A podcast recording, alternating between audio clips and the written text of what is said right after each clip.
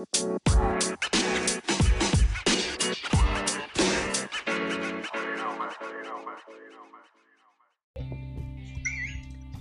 onda gente? ¿Cómo están? Bienvenidos. Estamos estrenando podcast, somos los sobrevivientes y en este momento nos encontramos con Torres, Ballesteros, Barradas, Alemán y una servidora Arellanos. En este primer episodio el tema que trataremos es viviendo la pandemia.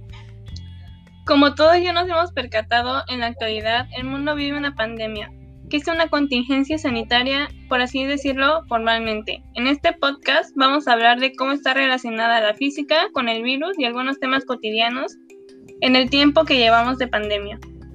Sí, pero ¿sabían que fue en diciembre de 2019 en Wuhan, China, cuando se alertó sobre la presencia de un brote epidémico de una nueva enfermedad respiratoria grave, un nuevo coronavirus, inicialmente llamado nCoV-19? Y que de repente en enero de 2020 la OMS declaró la alerta sanitaria internacional. Obviamente, con todo esto se han generado grandes consecuencias en la sociedad, como la modificación del comportamiento humano y la vida que teníamos. Cabe mencionar que con el mal manejo de nuestro país hacia esta situación, es más probable morir si uno se contagia aquí en México que en casi, otro, casi en cualquier otro país. Hasta ahora todavía no existe una manera efectiva al 100% para combatir el COVID-19 una vez que se contrae, aunque ya hay vacunas de una distribución limitada y algunos tratamientos y medicamentos de prueba. Para entender cómo actúan las vacunas contra el COVID-19, es útil primero saber cómo combate las enfermedades nuestro organismo. Cuando los gérmenes, como el virus que causa el COVID-19, invaden nuestro organismo, atacan y se multiplican. Esta invasión llamada infección es lo que causa la enfermedad. Las vacunas ARNM, ácido ribonucleico mensajero, contienen material del virus que causa el COVID-19 el cual instruye a nuestras células a crear una proteína inocua que es exclusiva del virus. Una vez que nuestras células copian la proteína, destruyen el material genético de la vacuna. Nuestro organismo reconoce que esa proteína no debería estar presente y crea linfocitos T y linfocitos B, que recordarán cómo combatir el virus que causa el COVID-19 si nos infectamos en el futuro. Las vacunas de subunidades de proteínas incluyen partes inofensivas, proteínas, del virus que causan COVID-19. En lugar de todo el germen, una vez vacunados, nuestros cuerpos reconocen que la proteína no debería estar allí y construyen linfocitos T y anticuerpos que recuerdan cómo combatir el virus que causa el COVID-19 si nos infectamos en un futuro. Las vacunas vectoriales contienen una versión modificada del virus diferente al que causa el COVID-19. Dentro del caparazón del virus modificado hay material del virus que causa COVID-19. A esto se le llama vector viral. En una vez que el vector viral está en nuestras células, el material genético les da instrucciones a las células para que produzcan una proteína que es exclusiva del virus que causa COVID-19. En, esta, en estas instrucciones, nuestras células hacen copias de proteínas. Esto despierta a nuestro organismo una respuesta y empieza a crear linfocitos T y linfocitos B, que recuerdan cómo combatir el virus si nos llegamos a infectar en un futuro. Se tiene conocimiento de varias vacunas contra el COVID-19 y la más popular es conocida como Sputnik V, teniendo un 91.6% de efectividad en la prevención del COVID-19 asintomático y un 100% efectiva para prevenir enfermedades graves por coronavirus.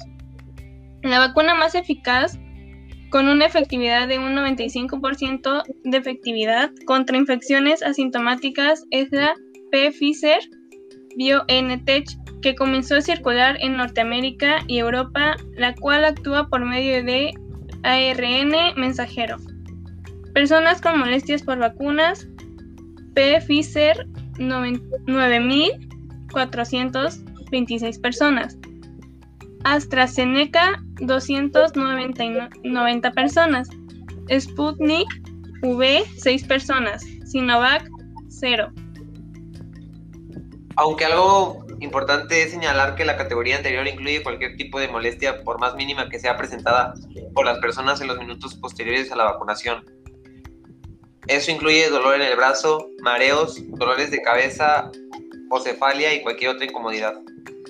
Mientras que con respecto a reacciones adversas graves, hasta ahora han ocurrido 59 casos en todo el país. De ellos, 50 se presentaron con la vacuna de Pfizer y 9 con la de AstraZeneca, en tanto que la Sinovac y Sputnik 5 no han causado problemas de este tipo. Debemos observar que existen muchas otras áreas de la física que también contribuyen en el estudio y en la comprensión de este virus y su enfermedad, como las teorías de redes complejas, estudios de propagación, estudios sobre efectos de movilidad humana, entre otras. Hablando de la física, puedo decir que es la ciencia natural que estudia los componentes fundamentales del universo, como la energía, la materia, el espacio-tiempo y sus interacciones fundamentales. De hecho, se sabe que la física aplicada contribuye como una disciplina importante en el conocimiento y comprensión del COVID. La física aplicada se interesa en el uso de las diferentes tecnologías. Se usa para la investigación y trata de crear nuevas tecnologías a través de diferentes técnicas, prácticas y dispositivos. No olvidemos que también la física aplicada está contribuyendo directa o indirectamente en la solución y entendimiento de la enfermedad COVID-19 en sí podemos decir que la física en general está bastante involucrada en este tema, ya que la física se ocupa de innumerables fenómenos naturales. Las pruebas experimentales que hacen, las aplicaciones de los métodos, sus conceptos y sus resultados están apoyando el entendimiento de este virus y el combate en su contra. En esta física no solo sirve para hacernos la vida más fácil, sino para hacer avanzar nuestros conocimientos hasta límites que no podemos llegar a imaginar. La pandemia ha tenido ventajas el crecimiento, y autoconocimiento, como ejercitarse, leer, etc. El impacto físico, social y emocional que es el confinamiento de estas semanas puede llevarnos a diferentes situaciones y generar irritabilidad, frustración, depresión o ansiedad. Fue por eso importante y necesario para mí y los demás cuidarnos mental y físicamente. De este modo, es especialmente importante que nos cuidemos y utilicemos esta etapa para conseguir un mayor autoconocimiento. Podemos conectar con nuestras emociones escuchando, no luchando contra ellas, adaptándolas y aprender a manejarlas. En el área física del cuerpo es importante no descuidarse de la higiene personal, ya que a veces decidimos, al no tener que salir de casa, quedarnos todo el rato en pijama durante días tener unos hábitos como el día a día de nuestra vida antes del confinamiento ayuda a que nos sintamos mejor. Levantarnos a una hora concreta, ducharnos, vestirnos, peinarnos y estar bien por fuera, pero sobre todo nos hace sentir bien por dentro.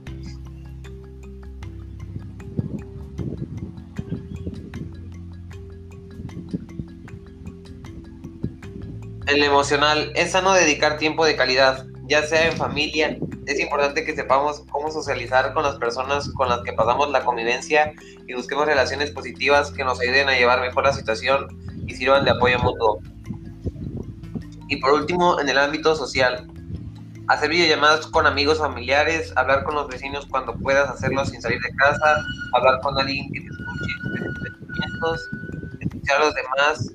A veces el solo hecho de tener a alguien que nos escuche en momentos difíciles tiene un valor incalculable. Por otra parte, es posible que en estas circunstancias estemos sufriendo más dificultades que en el confinamiento derivados de la falta de por parte de nuestra familia o compañeros de vivienda, de nuestras diversidades como la orientación sexual, identidad de género, entre otros. En general, la situación derivada por el coronavirus es algo que no hemos vivido antes como sociedad. Toda persona está desarrollando por primera vez su propia capacidad de superación ante la pérdida de contacto humano de libertad de movimiento y de las actividades diarias que forman parte de nuestros hábitos. Parar de una forma tan radical no es sencillo, especialmente para personas que ya están en, procesos complejos con la gestión de sus emociones. El crecimiento de las redes sociales ha sido muy notorio. A nivel global, en el último año, los usuarios de Internet han crecido un 7.3% y los usuarios de redes sociales han crecido un 13%. Según las agencias de noticias AFP, en el 2020 la utilización de redes sociales ha crecido durante el confinamiento, pero TikTok, que estaba antes de la pandemia en pleno aumento, lo están haciendo más que otras plataformas. al haber conseguido 65 millones de descargas en marzo del 2020 alrededor del mundo. Y sí, algunas desventajas que hemos enfrentado en este último año han sido, más que nada, los 3.15 millones de muertes alrededor del mundo con más de 150 millones de casos, el aumento de muertes por doctores, enfermeros y conserjes, un caso que pasó cercano a mí es que en mi fraccionamiento en los primeros meses hubieron más de cuatro familias contagiadas. Afortunadamente todas salieron adelante, pero esas familias eran de las que no creían en el virus y se reunían muy seguido.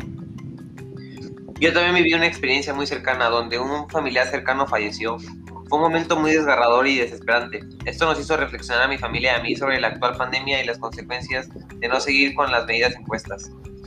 En un caso mío, una vecina falleció por asistir a un funeral de una señora que le dio el COVID. Otra de las desventajas de todo esto, hubieron personas que al inicio de la pandemia se quedaron fuera de su país de origen, ya que los países de inmediato cerraron sus fronteras. Habían personas que se habían ido de vacaciones y otros casos que fueron muy sonados de un crucero en el que no podían llegar a ningún puerto. La necesidad de salir por parte de las personas sin protección está provocando más propagación del virus y por consecuencia muchas muertes. No olvidemos mencionar que también ha afectado gravemente en el aspecto del interés y la depresión en niños, adultos y abuelos. En algunos casos, adicción a las drogas y el alcohol. Los funerales han cambiado drásticamente y ahora cuando van a enterrar el panteón a cualquier persona no dejan entrar más que a los familiares cercanos y por el contrario, a los que fallecen de COVID no dejan que sean enterrados dignamente, solo los creman. A cuestionar las clases virtuales es una nueva modalidad educativa, desarrollada para seguir con nuestra educación en casa, ya que por la pandemia se han cancelado casi todas las clases presenciales. También otro tema a cuestionar es la alimentación. Hay personas que la han empeorado o la han mejorado desde una concientización concientización propia.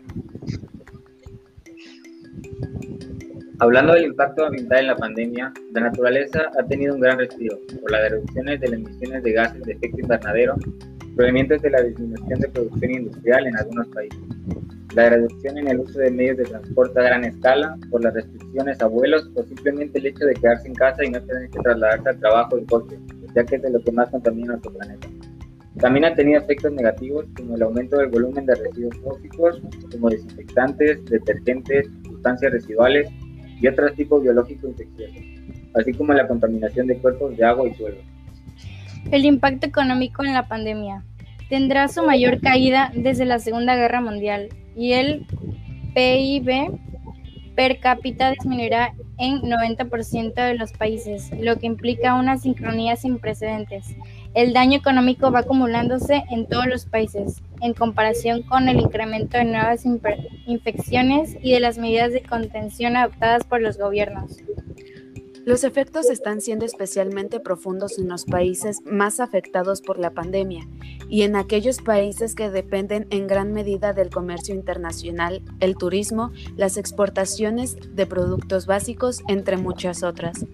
Las, perspectivas dan mucho que pensar ya que es probable que la crisis deje cicatrices difíciles de borrar y que plantee complicados desafíos mundiales y más en los países más pobres, ya que cuentan con muchos menos recursos de los países primermundistas que de igual manera serán muy afectados.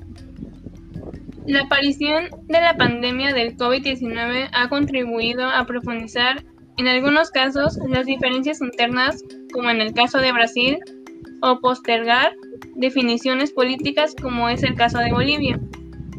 En lo que respecta a crisis internas, el caso más llamativo sin duda es el de Brasil, donde se ha producido una situación de enfrentamiento entre los poderes del Estado, una cisma de gobierno central, varios gobiernos estaduales y la polarización de población dividida entre el apoyo y la oposición de las políticas sanitarias y economía de la presidencia. Los países más afectados por la pandemia se convertirán en economías en crisis. Los gobiernos buscarán enormes niveles de gasto y otras medidas no muy convenientes para el país, pero que evitarán un colapso total. La efectividad de la respuesta aún está por verse, pero está claro que la relación entre la economía y el Estado sufrirá un cambio contundente. En pocas palabras, la pandemia ha afectado en diferentes áreas y ámbitos, desde lo científico hasta lo psicológico. Desde un punto científico pudimos observar cómo está, cómo está relacionada la física aplicada con el virus, por sus pruebas experimentales que hacen, la aplicación de los métodos, sus conceptos y sus resultados. Están apoyando el entendimiento de este virus y el combate en su contra. También pudimos ver las ventajas y desventajas de esta pandemia, al igual que vimos su impacto en diferentes áreas. La sociedad ha tenido que adaptar a muchos cambios y no para todos ha sido fácil, dado que muchas personas no hacen caso a las normativas sanitarias y no creen en este virus. Han sucedido tantas cosas y en tan poco tiempo que no resulta fácil creerlo todavía, pero a pesar de todo lo malo que hemos vivido todo este tiempo año, se pueden salvar algunas cosas, como el acercamiento a nuestra familia, que no muchos lo teníamos, pero con esta pandemia lo hemos reforzado y nos hemos dado cuenta de lo importante es estar unido en familia. Muchas gracias.